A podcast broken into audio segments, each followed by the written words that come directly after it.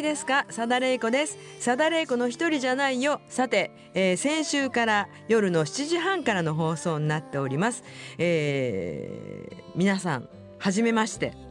って 先週言うのを忘れたんですよね7時半からのあの番組をあのずっと聞いてらっしゃった方は誰これみたいなことになっておりますのであの途中途中で「さだれいこです」ってやっぱり言っていかないとダメだなっていうふうにちょっと思いました。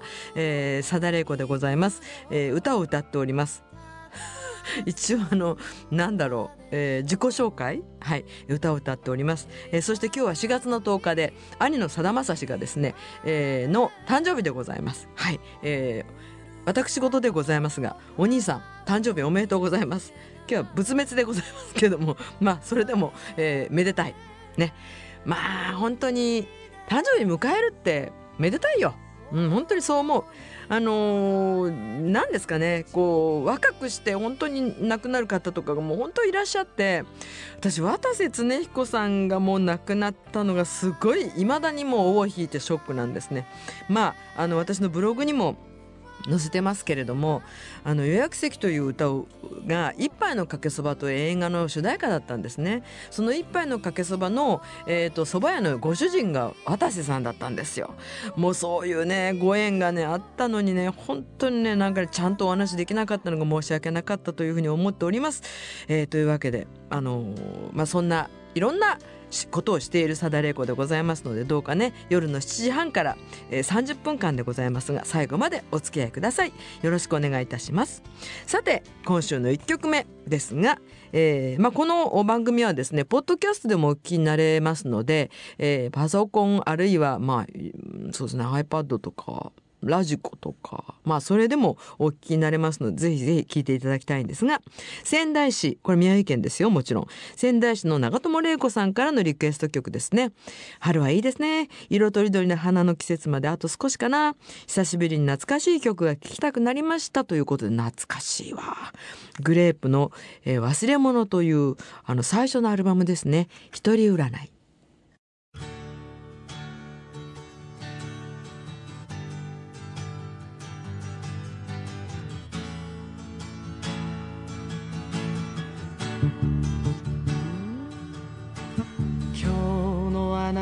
冷たいね。夢をどこかに置き忘れてきたね。気まずい思いだけはさせたくないから。今日は帰るよあったばかりだけど。酒は飲む気になれないしテレビはいつでもつまらないしトランプゲームの一人占いを壊しては作り作っては壊してみる。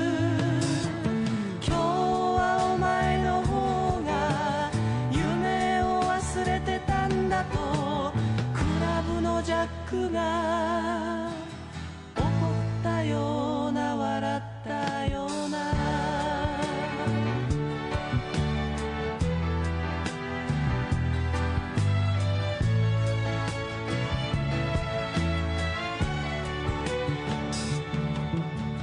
僕はいつものミル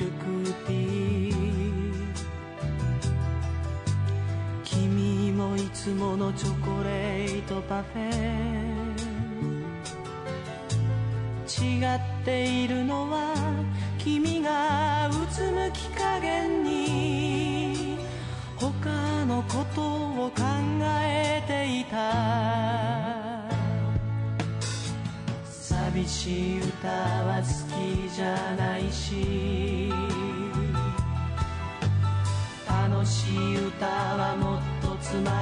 ら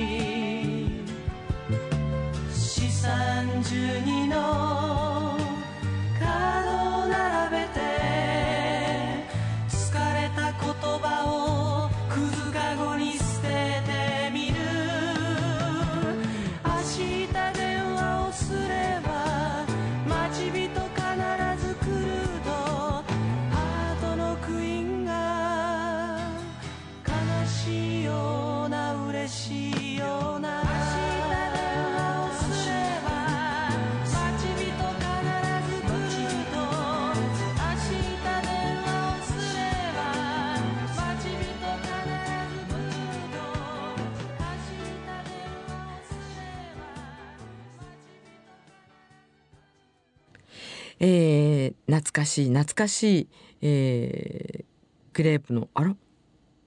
グレープのそうですね。はい、えー、一人占いをお送りいたしました。言うて今回。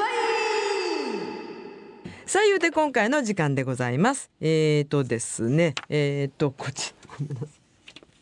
すっかり、えー戸惑っておりますが、えー言うてん？言うて今回言うて今回はですね。あそうだ私本当にすみませんお詫びしなければいけないことがございましたこれ佐田玲子の言うて今回なんですけれどもあの神奈川のタオボーさんごめんなさい。あの3月13日の放送で佐々町についての話を、まあ、あのお読みしたんですよ。お読みしたんですけれどもあのいわゆる聖碑と書いて、えー、聖碑バスではなく歳費バスなんですよ。本当に申し訳なかったです。私もずっと歳費と言っていたのにこの漢字を読んでしまうとどうしても聖碑と読んでしまうというのは本当に申し訳ございませんでした。もうね、えー私が佐世保高専に通学していた頃歳費バスはリクライニングシートや冷房車を先行して導入してとても個人的は的ではありますが高く評価していました。なので就職して都会に出てきてからは国電まあ、JR のことですが国電や都内のバスがとってもボロに見えました、まあ、その頃はねきっとクーラーとかも今ほどじゃなかっただろうしバスもね、うん、私は恵まれた通学環境だったのかな、えー就職で都会に出る直前西海橋から長崎そして大村佐世保そして西海橋と、えー、西バスで大村湾一瞬の旅を行いました。そのようなことで私にとってはサイバスは佐世保の誇り。もうね佐世保の誇りなのに私が聖碑と言って本当に申し訳ない。本当にごめんなさい、えー申し訳ないわ、えー家内もサイバスの運行エリアの有田ですが子供の頃の記憶ではこのことにとても賛同していると。うん。近年佐世保は長崎より車社会が進んで歳費バスも大幅に、減便し寂しくなっていますが往年の輝きが懐かしいですという。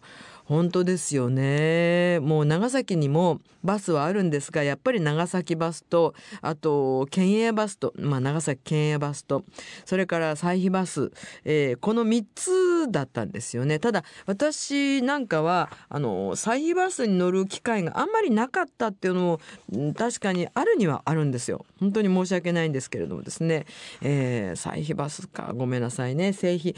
あの、えー西に超える超え超えるあのいわゆる月辺にね「巴」と書くんですね、えー西に、えーまああの月辺に「巴」と書いて「歳費」「歳費」ですね「聖費」とつい読んでしまう。さだれ子でございまして申し訳ございませんでした。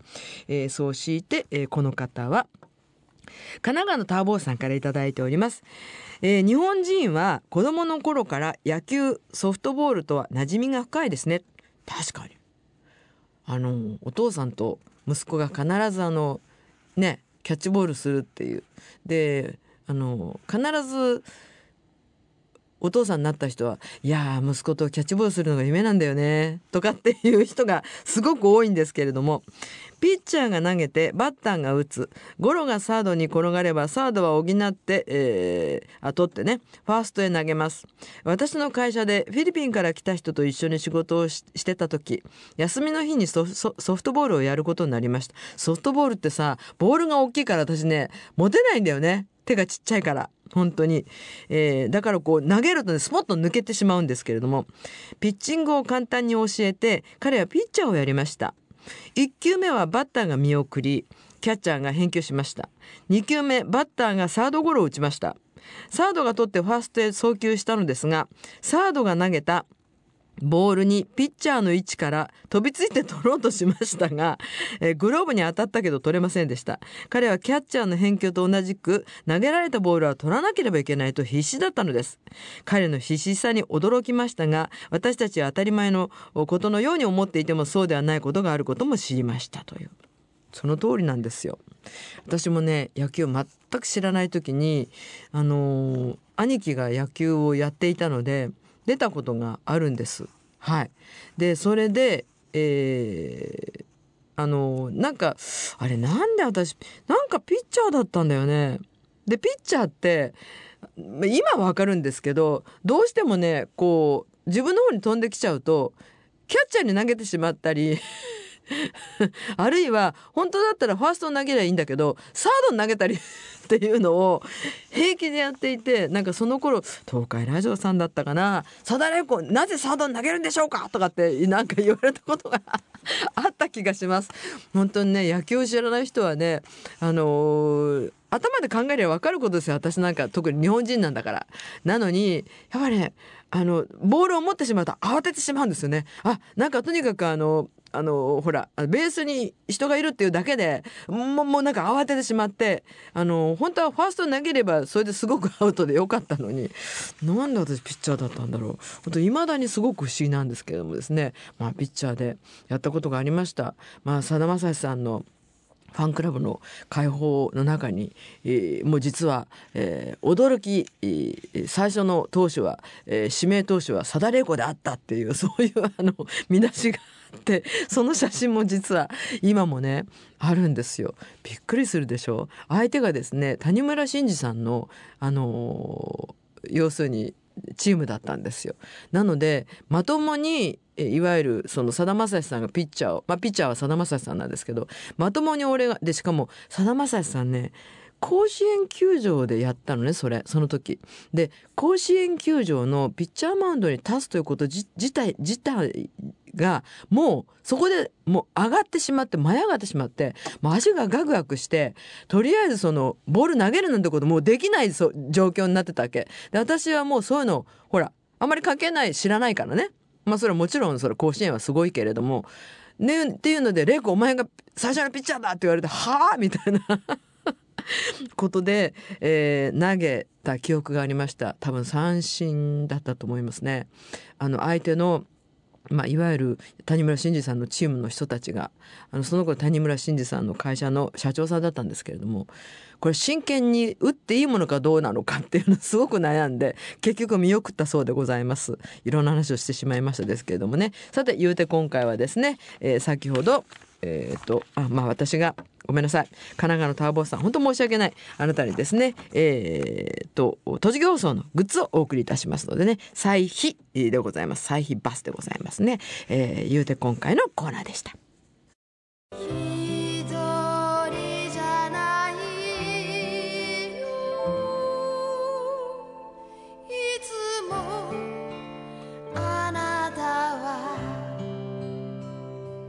お待たせいたしました。えー、ごじゃっぺ川柳の時間です。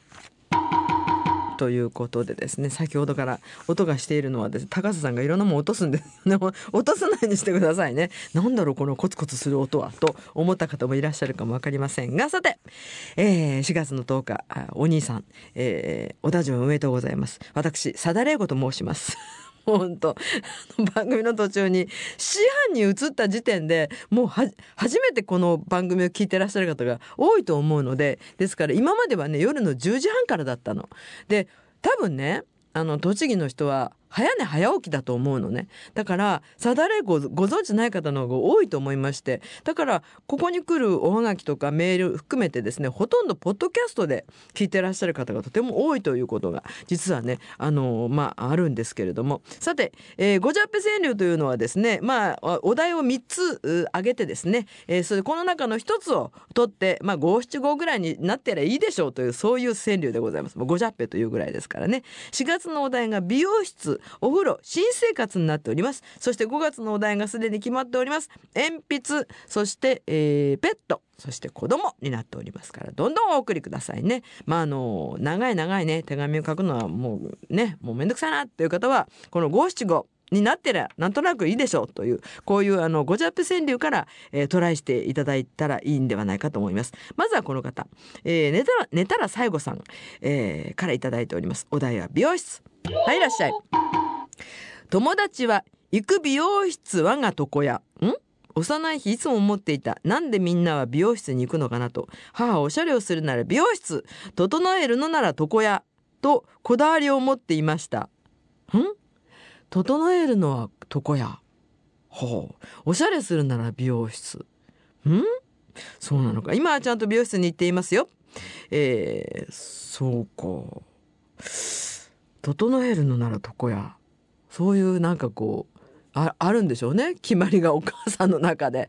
私にはよくわからないんですけど、うん、例えば、まあ、あのいわゆる顔をね剃っていただいたりあのきちっとこうちょっとこうね。でもだってねあのいわゆるシャンプーだけっていうのを美容室やってくださいますからですね。そうですか。お母さんの決まりがあったんでしょう。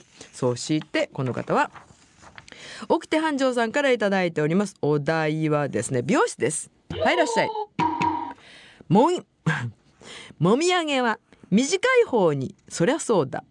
先日髪を切った時に美容師の方にお客様もみあげは短い方に合わせて揃えてよろしいでしょうか？と聞かれました。え？長い方に合わせられるの？と即座に 返しましたが無理ですね。と当たり前の答えが返ってきました。これは普通は切ったら切った方に合わせるよね。短い方に普通は合わせるよね。だから切ったらもうおしまいですよね。はい。だからあのまあ この会話は成立しないということなんですけれど。どういう会話なんですかね。そうですか。うん今更ねもみあげ短い方に切ってしまってからは遅いでしょう。と思うんですけれどもね。はい。まあ不思議な会話でございます、えーそうしてこの方は、えーラジオネーム小牧学びホールさんいつもありがとうございます。えー、とですね美容室でいただいております。はいいらっしゃい。美容室多いよね。美容室の方が書きやすいのかな。髪型を変えても気づかぬバカ亭主。これはね相当変えないと気がつかないですよ。本当に。あのストレートの人があのいわゆるアフロにしたら気が 気がつくと思う思うよ。で私も気がつかないもんな。あのでもディレクターさんが髪あなんかさっぱりしたなったら気がつきますね。うん、男の人は気がつく。ただね男の人はね女の人がねちょっとだけね髪の毛揃えたとか前髪をちょっとだけ短くしたとかうんそれはちょっと気がつかないからバカとは言えないかも。男の人そういうのはね気がつかないものなんですよ。そういう動物ですから。はい。まあでもね本当はそうねあのパーマをこう当ててきてちょっとこうあのなんていうの雰囲気が変わればねあれ？どっか雰囲気違うよねって思うんだけど髪の毛と思わないんだよね。これ何ですかね？男の人ってやっぱバカなんですかね？バカって言っちゃいけませんよ。はい、えー、バカではなくまああの単純という言い方にいたしましょう。はい、まあそんなことでですね。そうですか。まあでもね、本当そのぐらいだから気がつかないですね。私もだからあのー揃えてきましたかって言われたこと本当にないですもん。毎日同じ髪型ですけれども、だいたい3週間に一遍ぐらいは行ってるんですけど、あなんか綺麗になりましたねとかあのちょっと髪型揃えましたかって聞かれたこと一度もないもんね次の日に あの行ったとしてもはい。あの本当にそのぐらいみんな気がつきません。はい。でも男性の時はね結構気がつくな、えーそんな風に思っておりますけれどもですね。それではですねちょっと笑ってしまったのは起きて繁盛さん。もみあげは短い方にそりゃそうだという何か非常にあの 哲学的な あの答えをあの会話をしてくださったあなたにですね、えー、栃木放送でクリアファイルでサインをさせていただきましてお送りいたしますのでお待ちくださいね。というわけで4月のお題が、えー美容室風呂お風呂ですね。そして新生活。そして5月のお題が鉛筆ペット子供になっております。でまあ何でも結構ですから五七五になってれば結構です。まずはこちらの方からチャレンジしてみてください。よろしくお願いいたします。おはがきお待ちしております。さてえー、とリクエストいただいております。先ほどのうんと神奈川のタオボーさんからのリクエスト曲ですね。サダレイコ夢。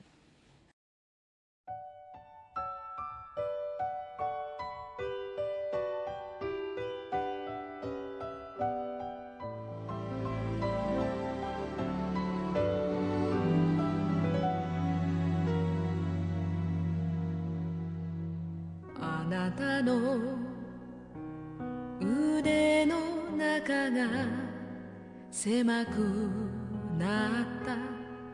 わけではなく私があなたの夢を閉じ込める。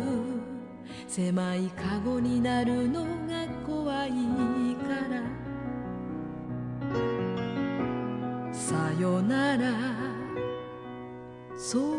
きかけて迷った挙句の大きい手紙あなたに会えた幸せなんて好きな皆言葉しか浮かばない。人は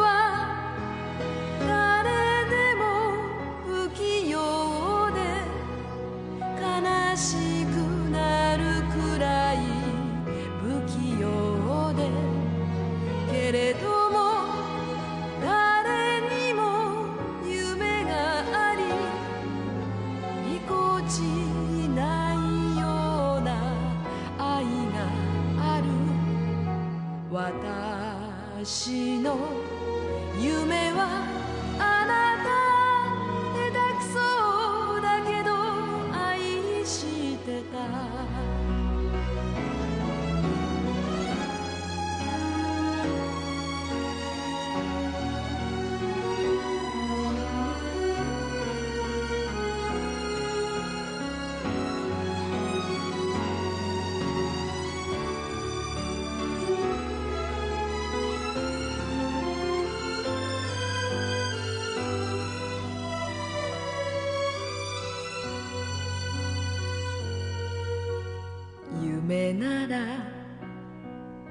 つか覚めるよと笑ったあなたが悲しかった。優しすぎたら届かないけど優しくなければ夢じゃない。あなたは夢の大空を高く高く飛んでほしい。私が涙をもしを流すならあなたの翼が見えなくなってから。人は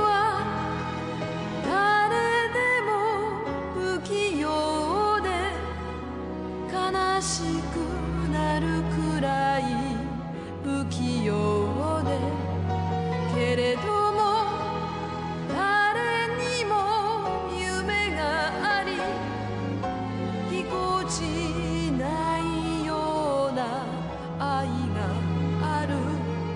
私の夢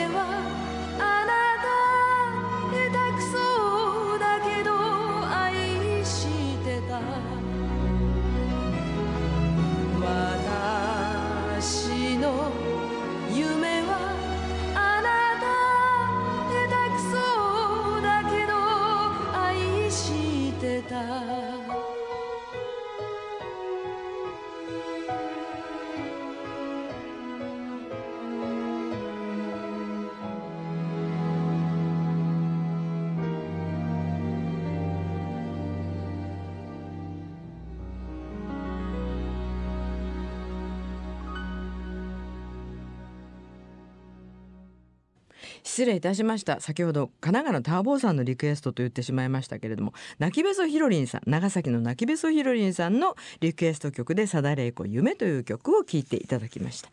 まあ本当にあのーこの番組こういった感じでいつもいつもやっております。本当になんかねあのなんだこの番組っていうふうに 怒られるかもわかりませんけれど、えー、大体そうですね。まああの割と柔らかい感じで柔らかいというかいい加減というか、まあ、いろんな言い方ありますけれどもですね、えーそういう形でやっておりますのでいろんなあのお便りお待ちしております、えーどんなお便りでも結構でございます、えーまあいろんなねあの実はお便りもあるんですけどさっきまだちょっと時間あるかな？もうほとんどないのかな？えーっと先週ねあのお読みしようとしたああのあれですね、えーあのこの方は起きて繁盛さんからのはい、えータウン市のもみ屋さんに実は白鳥座が載っているというねそういうでその載っているものをこうあのえコピーしてくださってはい送ってくださったんですよ。すいません。本当ありがとうございます。あのえー、木名村からで久々本物のアコースティックを聴かせてくれている白鳥座。